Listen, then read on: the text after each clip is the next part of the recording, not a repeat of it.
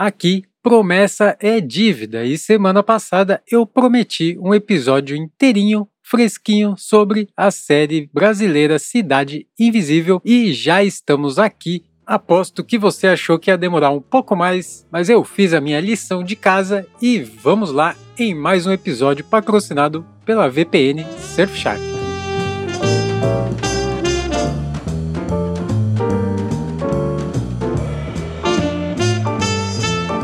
Esse é o TV Sem Spoiler e eu sou o Dante Gessulli dando pitacos sobre filmes e séries dos grandes serviços de streaming, para te clarear as ideias e te manter no escuro sobre as histórias. E o som misterioso de hoje é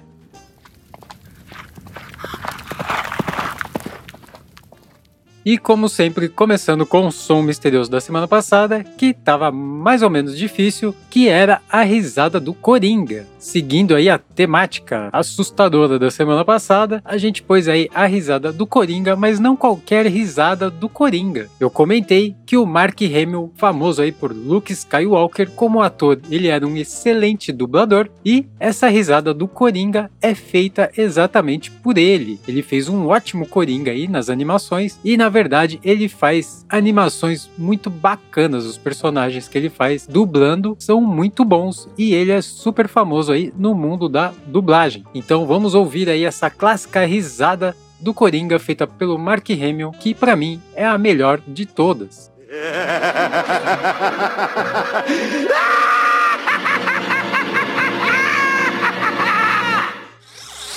Bora lá então falar de Cidade Invisível a série maravilhosa que ela é de Mirna Nogueira, que fez aí Detetives do Prédio Azul, também do Rodrigo Nogueira, que fez SOS Mulheres ao Mar, e o famosíssimo Carlos Saldanha, responsável aí por animações fantásticas como Era do Gelo e Rio. São duas animações bem bacanudas aí. O Saldanha trampa em Hollywood faz um tempo e faz algumas coisas bem legais. E a direção fica por conta de uma galera aí, várias pessoas dirigindo, entre elas temos a Graciela Guarani, Luiz Carrone, Cassiano Prado, Luciana Batista e Júlia Pacheco. E a série ela é estrelada por ninguém mais, ninguém menos que Marco Pigozzi, outro nome aí brasileiro que arrasa internacionalmente aí, faz algumas coisas bem legais. Tá fazendo aí agora um spin-off de The Boys, o Gen V, a Manuela Diegues, que fez aí Carinha de Anjo, e a belíssima, maravilhosa Alessandra Negrini, que dispensa apresentações aí, mulher maravilhosa que está sendo estudada pelos cientistas, pois é a mulher que não envelhece. É possível aí que no seu sangue tenha propriedades para curar diversas doenças, inclusive retardar ou até parar de vez o envelhecimento e todos eles têm atuações brilhantes aqui em Cidade Invisível e esse trio compõe o elenco principal aí que vai transcender as temporadas, porque mudam os personagens de uma temporada para outra para poder explorar ainda mais o nosso folclore, né? Porque ele é muito rico, eu não fazia ideia dos personagens, conhecia os mais famosões, né? O Saci, o Curupira, a Cuca, mas tem um monte de personagem aí que eu nunca tinha ouvido falar, que varia de região para região, né? Cada região aí tem os seus personagens folclóricos, então tem muita coisa para explorar, então os personagens mudam de uma temporada para outra.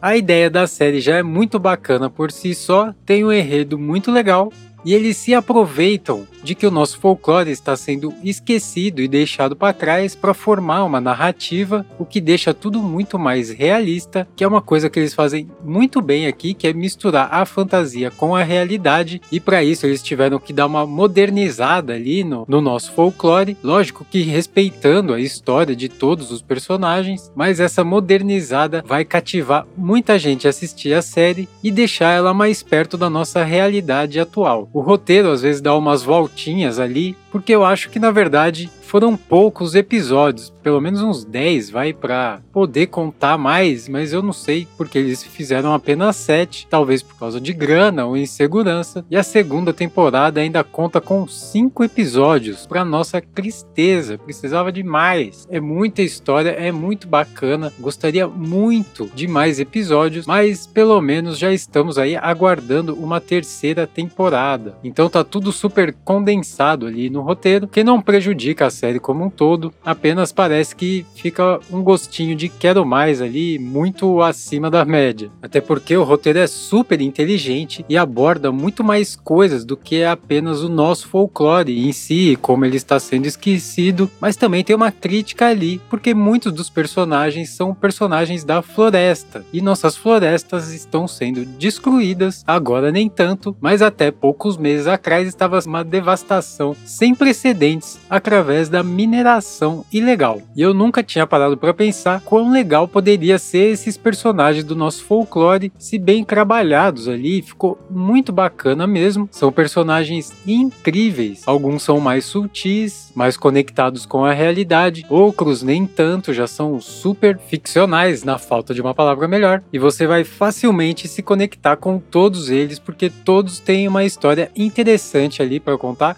eu acho que realmente é uma pena que foram poucos episódios, não deu para aprofundar ali na história de cada personagem individualmente, ali não deu tempo para isso. Então eles dão umas pinceladas em alguns personagens e repito, não prejudica a série como um todo, mas a gente fica querendo saber mais. Agora eu vou ter que buscar alguns livros para conhecer melhor os personagens mas realmente eu fiquei muito feliz em ver personagens brasileiros desenvolvidos de uma forma tão rica e bacana e me faz pensar que a gente poderia ter os nossos próprios super-heróis. Como diz o PH Santos num vídeo que ele fez, esses personagens da Cidade Invisível não ficam para trás de qualquer personagem da Marvel ou DC. A gente poderia ter aqui a nossa própria Liga da Justiça ou algo parecido. Espero que a Cidade Invisível evolua e que a gente continue por muitos e muitos anos assistindo. Inclusive espero fortemente que role spin-off de todos os personagens aí, criando uma nova franquia nacional de super-heróis folclóricos, tá muito bacana mesmo. Queria muito poder viajar e conhecer outros países e outras culturas, uhum. mas seu chefe não te dá férias, ou pior, não te paga o suficiente para você poder realizar esse sonho, segura aí que eu vou te ajudar então com uma dica de um teleporte virtual aqui que vai te levar para onde você quiser. Uhum. Quer um exemplo? Gosta de cultura coreana e já assistiu todos os doramas que tem no seu serviço de streaming? Vamos então ativar o teleporte Surfshark. Caramba, que viagem! Pelo menos cheguei rápido e inteiro. Nenhum dado, nenhuma molécula, nada foi perdido no meio do caminho porque a viagem é criptografada e super segura. E agora todos os serviços de streaming que eu abri estarão com conteúdo voltado para a Coreia. Pode ser YouTube, Prime Video, Disney, Star Plus, Netflix, Spotify, absolutamente qualquer coisa, até loja de games. Confere aí a nossa oferta exclusiva com 86% de desconto. Isso mesmo, 86% de desconto é quase de graça e você vai ganhar ainda 3 meses grátis. Valeu, Surfshark. Agora voltando para o Brasil, ativar.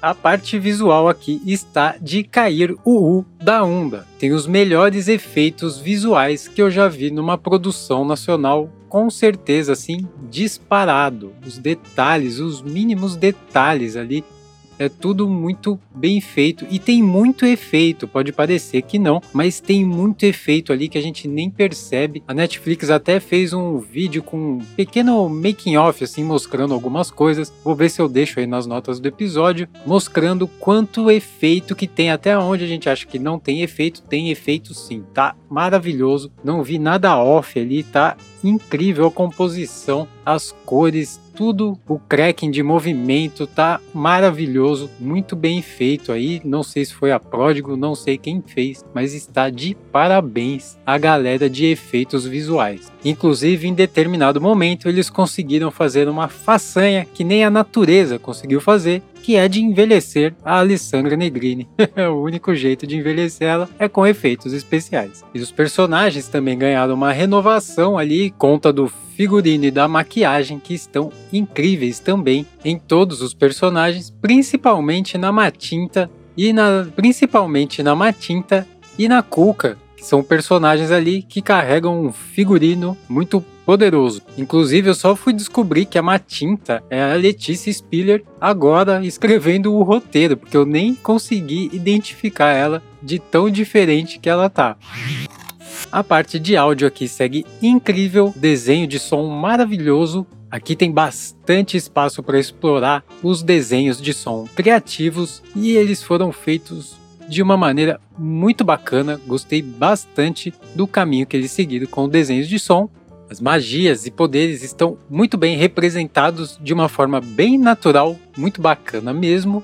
Para alguns personagens específicos, o desenho de som é bastante importante aqui nessa série, pois representa né, as magias e os poderes, como a Cuca e a Matinta, que tem os reverbs nas vozes em determinados momentos, que são muito da hora, funcionaram muito bem ali para representar essa parte mágica da coisa. E o que não está nada mágico é essa martelação aqui atrás do meu estúdio, que mesmo com as duas portas fechadas, ainda está vazando barulho da reforma do vizinho. Espero que não vaze aqui na minha gravação. A trilha também tá maravilhosa, a trilha original. Ela mistura percussões indígenas e tribais com instrumentos clássicos, mas também instrumentos eletrônicos que ajuda aí toda essa modernização do nosso folclore eu vou ser sincero, eu não gosto muito de ritmos à brasileira, digamos assim.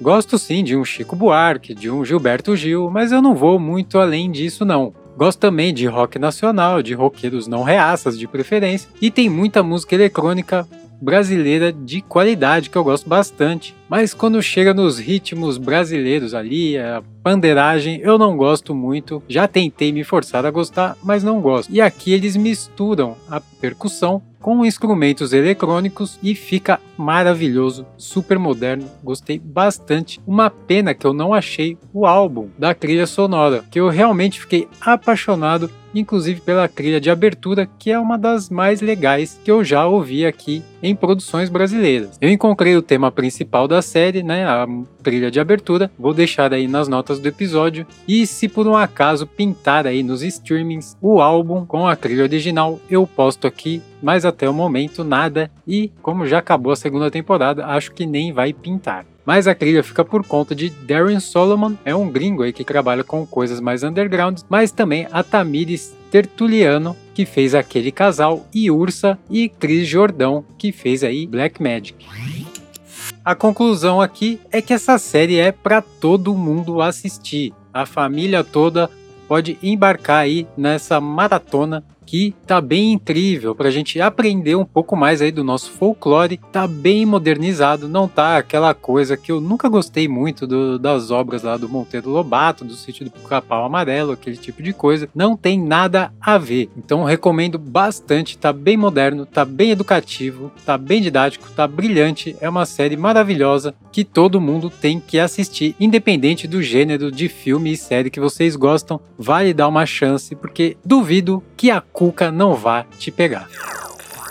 Vamos ficando então com a nota 6 aí na nossa escala de assistibilidade, que se você não conhece a nossa escala, ela está aí nas notas do episódio. E essa série pode ser assistida pela Netflix, custando aí a partir de R$18,90 no plano básico, basicão, com anúncios. Então você terá anúncios no meio da sua programação. E aí tem o plano básico de R$25,90, mas que a resolução é de 720p, ou seja, se sua TV for Full HD, não vai rolar para você. Aí vai ter que ir para o plano padrão, que custa R$ 39,90. E se a sua TV for 4K, você vai ter que ir para o Premium de R$ 55,90. Lembrando que estamos em outubro de 2023. Esse foi o episódio de hoje. Espero que vocês tenham gostado. Se você gostou, deixe seu like, sua estrelinha, seu comentário, sua avaliação. Compartilhe com os amigos. E se foi útil para você, deixe um cafezinho para a gente lá no PicPay ou via Pix. Os links do que a gente falou estão aí nas notas do episódio. Não esqueça de tentar descobrir o som misterioso de hoje